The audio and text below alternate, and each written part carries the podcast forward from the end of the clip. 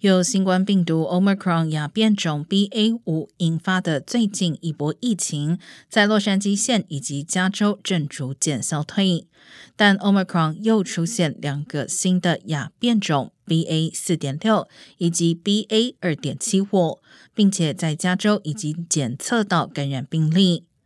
工卫局长费雷尔表示，过去六周落线发现三起 BA 二点七五病例，而 BA 四点六仅占落线病例的百分之一点五，与前一周持平。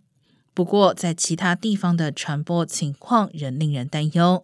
根据 CDC 数据，过去一周内，BA. 四点六估计占全美总病例数的百分之二点四，在爱荷华州、堪萨斯州等美国中部州占比约百分之十五点九。